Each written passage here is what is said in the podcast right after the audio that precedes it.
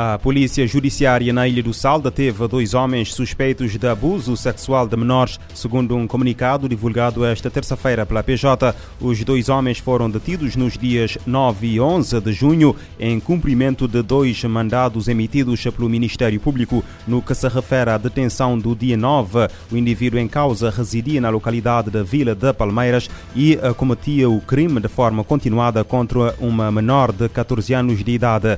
Já em relação ao eh, dia 11 de junho, o suspeito residente na cidade de Santa Maria foi detido pela prática de pelo menos três crimes de abuso sexual com penetração contra menores de 12 e 14 anos de idade.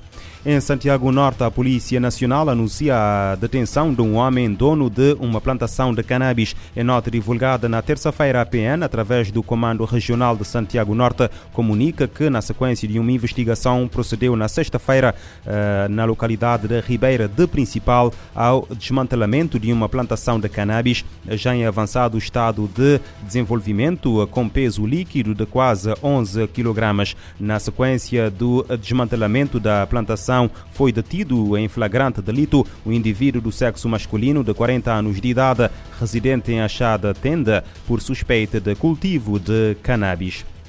O número de migrantes mortos provenientes do norte de África e Médio Oriente bateu um recorde em 2022 com quase 3.800 vítimas. O anúncio foi feito na terça-feira pela Organização Internacional para as Migrações. De acordo com a OIM, um total de 3.789 mortes foram registradas em 2022, mais 11% do que no ano anterior. O anterior recorde foi atingido em 2017, quando morreram uh, mais de 4.200 uh, pessoas que tentavam chegar à Europa.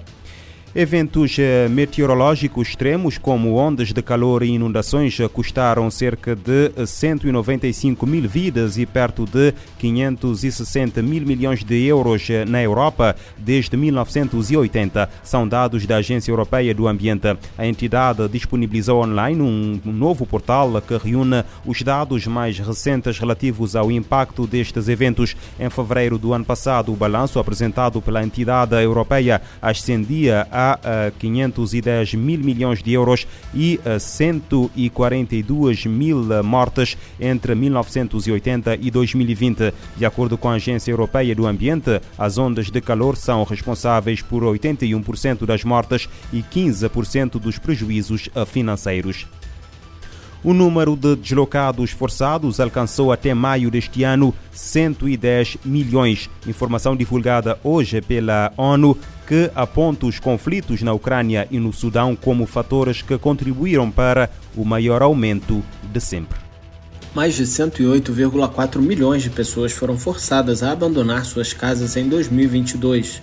O número recorde foi registrado pela Agência da ONU para Refugiados, Acnur. Em maio deste ano, o número chegou a 110 milhões, principalmente devido ao grande número de pessoas que tiveram que fugir da violência do conflito no Sudão, na África. Os números constam do relatório Tendências Globais do Deslocamento Forçado, divulgado nesta quarta-feira. O assessor de comunicação do Acnur nas Américas, Luiz Fernando Godinho, diz que os fatores que forçam as pessoas a saírem de seu país incluem não só conflitos e guerras, mas também impactos das mudanças climáticas, pobreza e instabilidade política. E na América Latina não é diferente. Três dos cinco países que mais receberam solicitações de refúgio em 2022 estão na América Latina, nas Américas, na região das Américas, Estados Unidos, eh, Costa Rica e México. Ou seja, os movimentos que a gente vê na América Latina hoje refletem essa, essa complexidade é, do cenário internacional. Do Panamá, Godinho contou à ONU News que a guerra na Ucrânia foi o grande vetor da enorme quantidade de refugiados registrada no ano passado.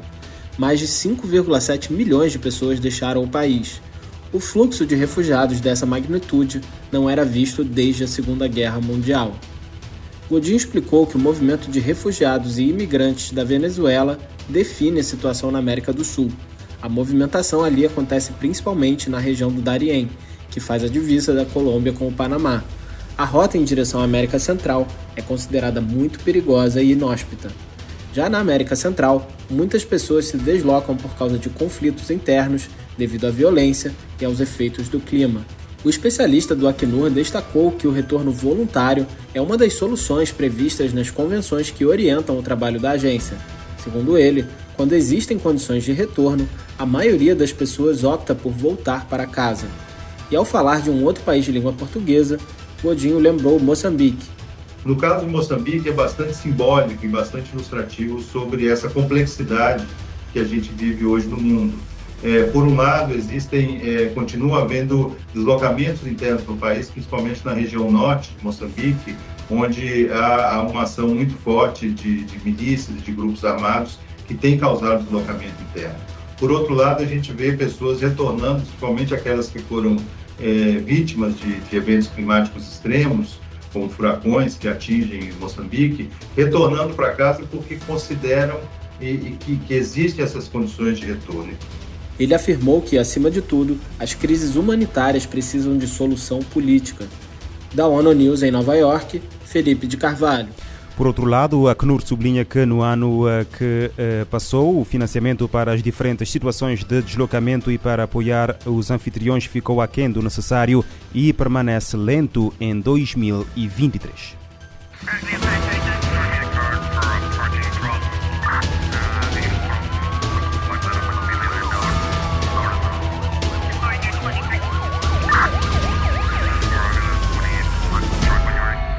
Este programa está disponível em formato podcast no Spotify e em radiomorabeza.cv.